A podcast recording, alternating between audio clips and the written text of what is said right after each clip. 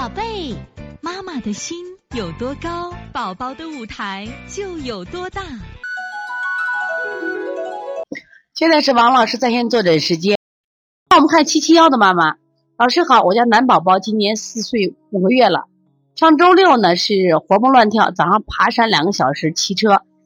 星期天早上就肚痛呕吐，去周一去查肺炎、中耳炎、肠胃炎挂瓶。五天。炎症大爆发是否和发病前吃凉拌萝卜丝有一段时间有关？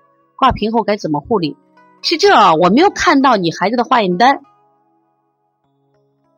我要看化验单到底他这个肺炎的指标，这是非常重要，因为现在好多被过度治疗太多了，就是不是肺炎，只要你有症状就跟按肺炎治的。这个关键问题是这个，我觉得跟你这个吃凉拌萝卜丝有有没有关系？应该不大，关键是你看吧，你这个早上爬山，晚上骑骑车，这个孩子的运动量大了以后，他也会透支。第二呢，他会出汗，后背一湿，再一着凉，他就会引起什么呀？这种肚痛呕吐。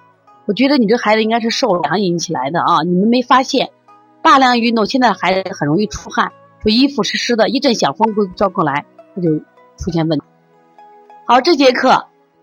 我们又到说该说再见的时候了，每一次妈妈都依依不舍，王老师也是依依不舍，希望在这课堂分享更更多的知识，但是呢，时间是有限的，但是我想学习是无限，所以从现在开始学习小儿推拿，从现在开始学习正确的育儿理念一点都不晚，也希望我们今天听课的妈妈能把我们所有的知识通过自己的学习，通过自己的分享，让更多的妈妈了解，走进邦尼康小儿推拿。